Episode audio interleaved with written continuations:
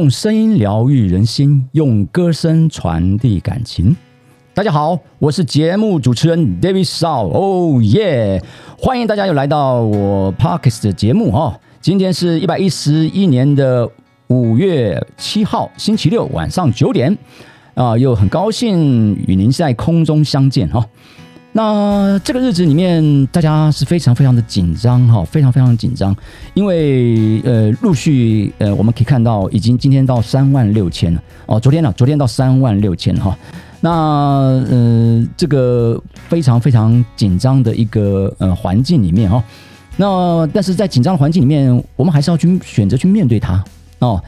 那真的不要慌乱啊！大家也能够稳住阵脚哦，全国上下都能够稳住阵阵脚，因为我觉得不要让整个医院的这个量量能哈，那造成了整呃怎么讲呢？整个医院的瘫痪啊！所以大家先做好一些呃，按照政府的一些步骤，好比说先做自行的快筛。那快筛完之后呢，如果你觉得是呃看到是阳性，那是不是就透过视讯来做一些问诊啊？问诊经过医师人员确定的话，好。那我们再到呃社区这个所谓检验站里面，那做所谓的 PCR 啊，或者接着我们可能去领取一些药物啊等等的哈。那当然，如果是年纪大的，大概八十岁以上或者孕妇啊，或者你真的造成一些呼吸困难的部分哦，那我们可能那就必须要利用一一九，如果可以自行啊前往，或者利用一一九来前往哈。所以整个我希望大家同在一条船上面哈，那可以真的是嗯怎么讲呢？度过这个难关，一起度过这个难关哈。那我有很多朋友，呃，现在是在染疫的过程当中，但我听他们的叙述哈，他们整个的一个叙述，那通常可能最辛苦的就是在呃大概三天，第三天到第七天啊这个阶段里面哈，然后第三天的慢慢症状会会出来哦。那可是他们所形容的症状大几乎是像是流感啊，就是流感的那样的症状。其实某个程度，我觉得可能还没有像流感的这么的。痛呃这么的辛苦哈，那但是差不多了，差不多这样来形容像流感的状况啊。好，那十天之后呢，如果呃这个你经过呃快筛啊是阴性的话。那呃，当然有些人可能在自主管理的一个七天啊，可能更保险一下啊。那但是依照政府现在规定的话，十天之后你自己筛检如果是阴性的话，那就可以到学校上课啊、上班呐哈啊，除非我们有些地方可能更严谨一点哈。那在七天的自主管理，好，总之大概是这样的状况哈。那尤其昨天我到的这个所谓的双河医院哈，因为嗯。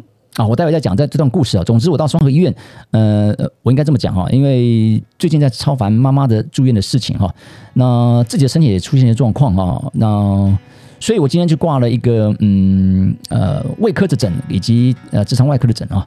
那因为这几天这个每次上大号，我说过，我跟我的孩子讲，跟我的太太讲，说我这个月经来了三天了哈，好开开玩笑，大家轻松一下，月经来三天，因为每次上大号，哇，真的是一滩血在那里哈。那可能是痔疮的问痔疮的问题呢？啊，不好意思，在节目上谈这些东西哈，可能是痔疮的问题，呃嗯，也可能是我不知道哈。那因此呢，我在五月二十七号做了要做胃镜跟大肠镜的这样检查，那检查，那今天去医院，医生就说好。那干脆哦，原原本是要在七月份放暑假的时候再做一个所谓瘘管的切除手术跟痔疮的手术哈，但是说他说现在已经等不及到那个时候了啊。那以你目前的状况哈，每天都这样的状况的话，那可能不太好。所以大肠镜检查当天当天检查完毕，马上住院啊，马上安排住院。现在呃，所以今天去就安排住院了啊。所以我也是七号住院，那看看状况如何。那总之二十八号动手术。啊，如果一切状况都呃没什么大碍的话，二十九号可以出院，礼拜天可以出院，啊，礼拜一可以上课了啊。好，所以大概是这样的一个状况哈。那我在今天去过过过程当中，我看双河医院，哇，那个为什么外面排了他好多人是没办法进到院呃本院里面哈，一大楼双河医院分一大楼跟二大楼哈，没办法进到本院里面。那因此呢，他们都排在外面，那个长龙哈排到说什么呢？你大概双河医院的这个院区有多大哈？那个人大概就排了多多长哦。我据我来看，那个人龙大概有五百公尺啊，五百公尺，哦，那还不包括在有些人在排在急诊室呢。我不晓得排急诊室那个地方跟排那个地方叫新冠肺炎。我看了一下那个呃新冠肺炎的那个所谓的门诊啊，新冠肺炎的门诊。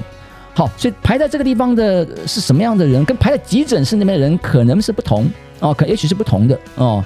那所以这个部分呃，我我想哈，嗯，真的哈，嗯，必须去做一个一个怎么样的一个。整合一下哈，那政府来想想看，怎么样来这个整合一下？哦，那如果如果是主要这个所谓的新冠肺炎的的一个就诊，我们能够另外再开放一个属于大的空间里面，来专门去做这个就诊的空间。好比我们征用一些所谓的体育馆哦，体育馆或者更大的一些空间哦，那或者好比说，举例在双河医院旁边有个有个有个锦和运动场哦，那在锦和运动场，我们可以马上搭一些所谓的呃临时的这样子一个呃就诊区域哦，就诊的区域。好，来去做这样子的给，包括给药啊，包括这样的一个检查等等的哈。那跟医院来做一个分隔啊，分隔啊，不要造成医院的一个整整个非常非常大的负担。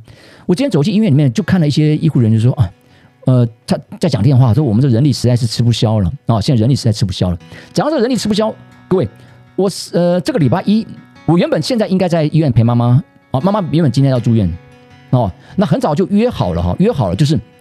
礼拜三住院，礼拜五动手术，因为妈妈在前阵子带妈妈去做一个呃脑部的电脑断层，发现她有脑水肿，那因此跟医生商量了一下，哦，研究了一下，那所用的方法我在上次大概也讲了哈，一个从头部开个洞，将水啊脑脊髓，因为人每天都会产生一些脑组织液哈，那这组织液在年轻的不时候呢，我们可以去把它排解，大概在七十五岁以上的一些老人呢，可能会遇到一些状况，就会堵塞。那堵塞没法排解呢，就造成脑部的压力，而造成了他些什么样的病变呢？那就是压迫到他的神经，造成他走路可能不稳，那造成他有点所谓的失智的现象。那这跟阿兹海默症又不一样哈，所以这个这个典型的这样的一个征兆就出现在妈妈的身上。那因此我在查了一些文献之后呢，觉得确实是这样子哈。那医生在做电脑断层的结果之后，当天做了电脑断层，马上发现是这样的现象。哦，那甚至呃有发现一些所谓的呃出血的现现象，就赶紧把我们送到这个所谓急诊室了啊。那急诊室当天本来就让我们马上住院，可是说真的，当天只是在妈妈去去做一个就诊的检查哈。那从就诊的检查，妈妈可能还搞不清楚今天来这边做什么，因为我没有告诉妈妈所谓要看所谓的失智的问题啊。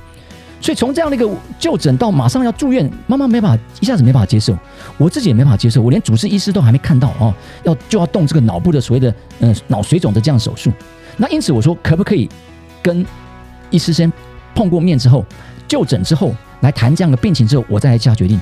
所以后来就诊之后，啊，我可以了解了。医生说，一个手术从脑部来开个洞，将组织液把它引流出来。那第二个比较先进的方法，那就是从脊髓背部的脊髓呢，装一个管子，将管子呢那个组织液呢导引到腹部，由腹部来排解开来。好，那当然第二种方法是比较先进的方法，那这个方法要十八万，啊，要十八万。哦，那是就是动脑的手术的这个所谓的两倍。好，那当动脑的部分的话，可能会造成脑出血。那在这个第二个部分，从装这个管子呢，任何的侵入式的这样的一个做法，那也可能会造成所谓的一个感染。好，那因此我们选最后选择了第二项，这十八万。所以我当下的时候心里一个直觉想说，哇，如果是一般的所谓的低收入户的话，那他该怎么办？那穷人可能还没有权利来生这个病哦。好，我还不讲说这个所谓的住院等等其他的花费，光这个手术就要十八万。好，那整个安排好就安排在礼拜三，可是礼拜一我们必须做 P P C R，我是陪病者，妈妈是住院者，好，两个都做 P C R 哦。那好，当我们做 P C R 做完了 P C R，回到家里吃了饭，我赶紧刚好是线上上课哈哦，刚好是线上上课，我就一点上课，上了一第一节课的时候，第二节突然有个电话来哈，那我通常不会接电话，因为。呃，家里我就呃有孩子在家里线上上课嘛，他也在线上线上上课，所以所以我就用手机哈做这个网络的连线。好，那当时这个很很响哦，这个声音呢，当我按静音了哈，就不断的在想。第一次他挂掉了，我想这一定是什么贷款啊，或者是信用卡啊，或者是什么基金经理人等等的哈。可是他这个他是个室内电话哈。第二次又响了，我就觉得有点疑疑惑了哈，怎么会再响第二次哈？那第三次他还响，我告诉学生同学说，同学对不起。让沙爸来接一个电话，这个电话可能很重要。拿起电话一接，我是双河医院神经外科医生。哦，那请问您是？我说我是呃，那袁秀珍小姐。哦，他是我是他的儿子。OK，好。好，我不好意思哈，今天我知道你们有做了 PCR 哈，礼拜三要住院，但是我呃告诉你，呃，因为医院的病房的管制哈，那我们要延两个礼拜才住院，才做这个所谓的手术。我当下听了之后，其实。一阵这个眼睛前面有一片黑暗哈，我心想怎么会发生？怎么会发生这样的事情哈？怎么会发生这样事？我们都已经准备好心情了，你懂那个那个感受吗？准备好心情哦哦，我看哦，OK，准备就是有种那种，也不是说，也不是说这个什么准备好上战场了哦，这一切的未未知哈，但我们也准备好心情上战场。结果你说，哎，这个战场哦，现在先不打，两个礼拜后再打。好，那你就在等待，在等待当中，那个担忧也同时的等待。但是我说，哦，好，谢谢哈，谢谢。那谢谢你告诉，但是，呃，我原本二十号安排了所谓的大肠镜跟胃镜啊，他说这样子哦，那个很难约哈。那我说，那你能帮我改吗？哎，这个医生也蛮不错的哈，应该是住院医生，他帮我安排二十七号，所以才有今天我的这样子的一个说二十七号去做，做完之后换我住院，前个礼拜妈妈住院，后个礼拜换我住院。好，那我这个心情呢是低落，五分钟之后我必须做转换。好，因为我刚好在教的一门课叫呃生命教育、自我成长与生命关怀。我说同学，我有一个现现实的非常这个立即的一个生命教育，就跟大家来分享这样的一个故事，我就马上跟大家分享这个心理路程。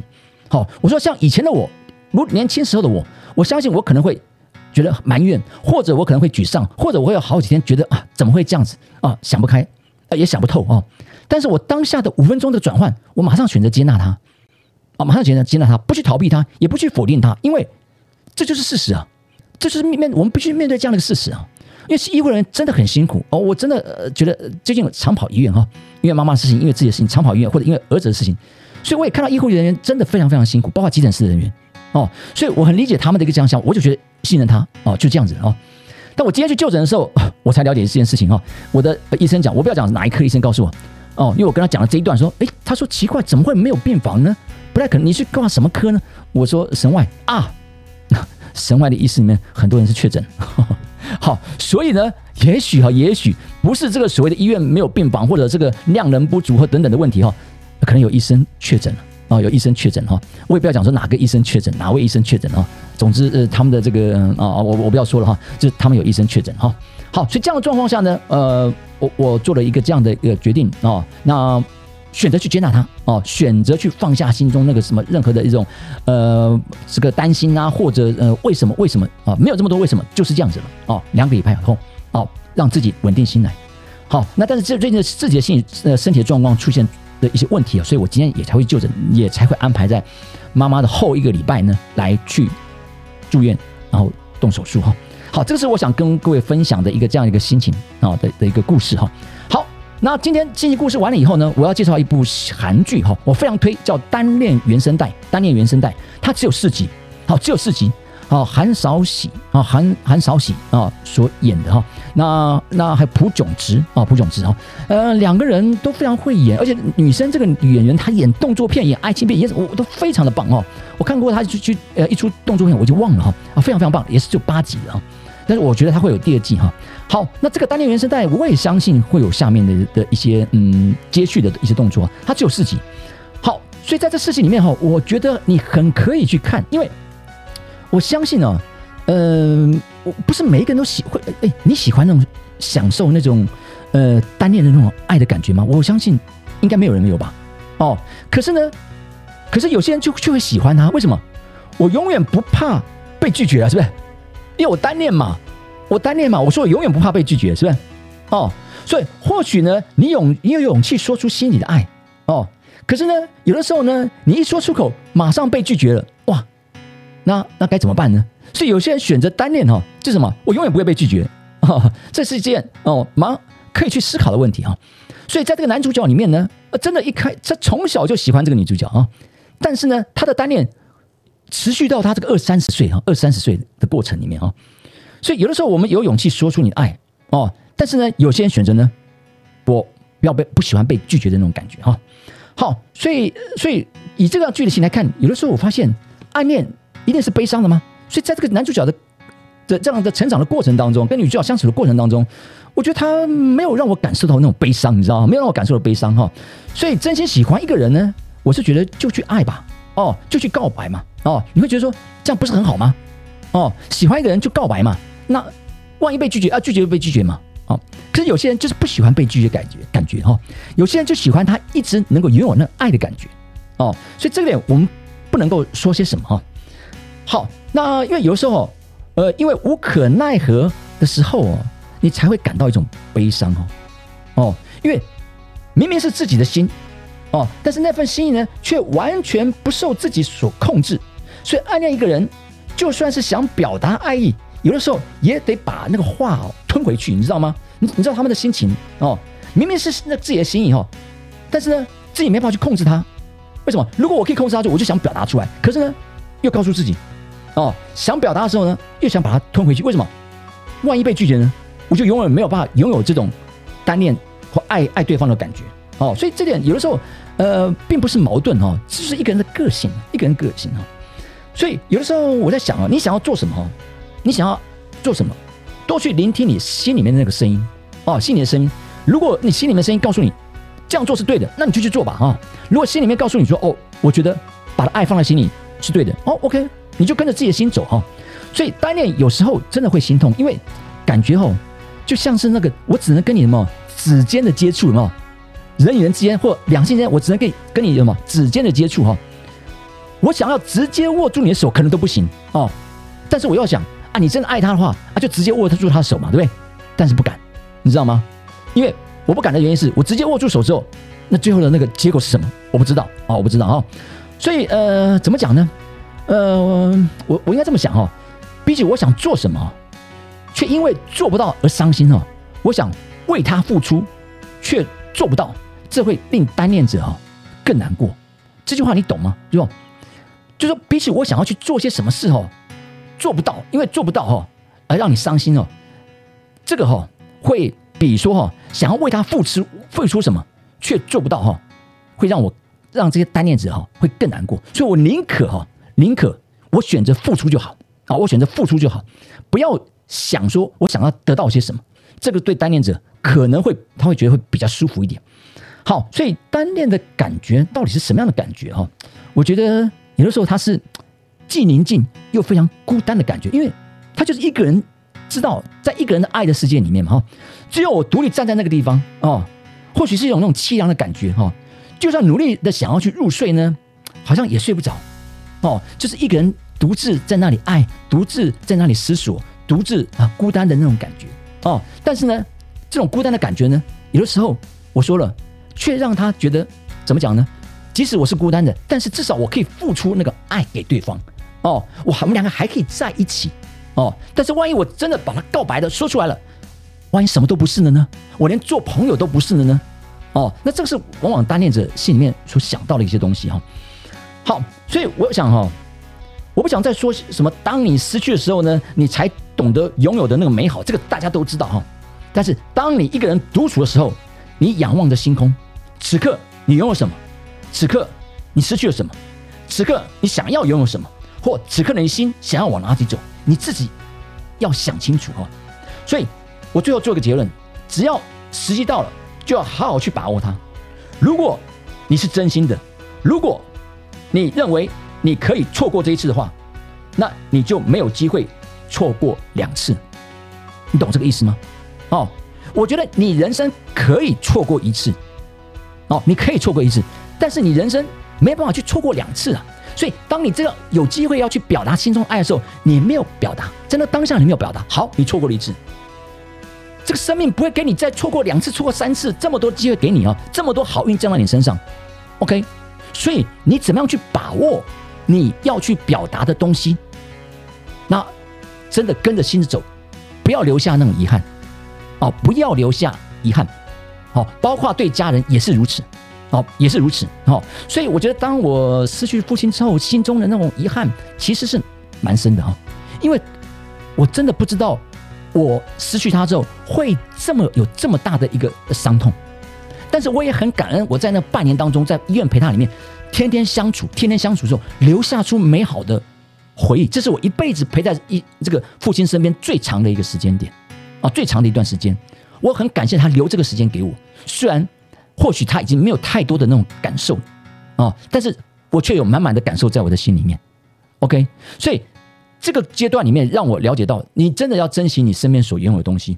你可以错过一次机会，但是你没有办法错过第二次机会。生命不会给你有犯这么多错错误的一个这样的机会的。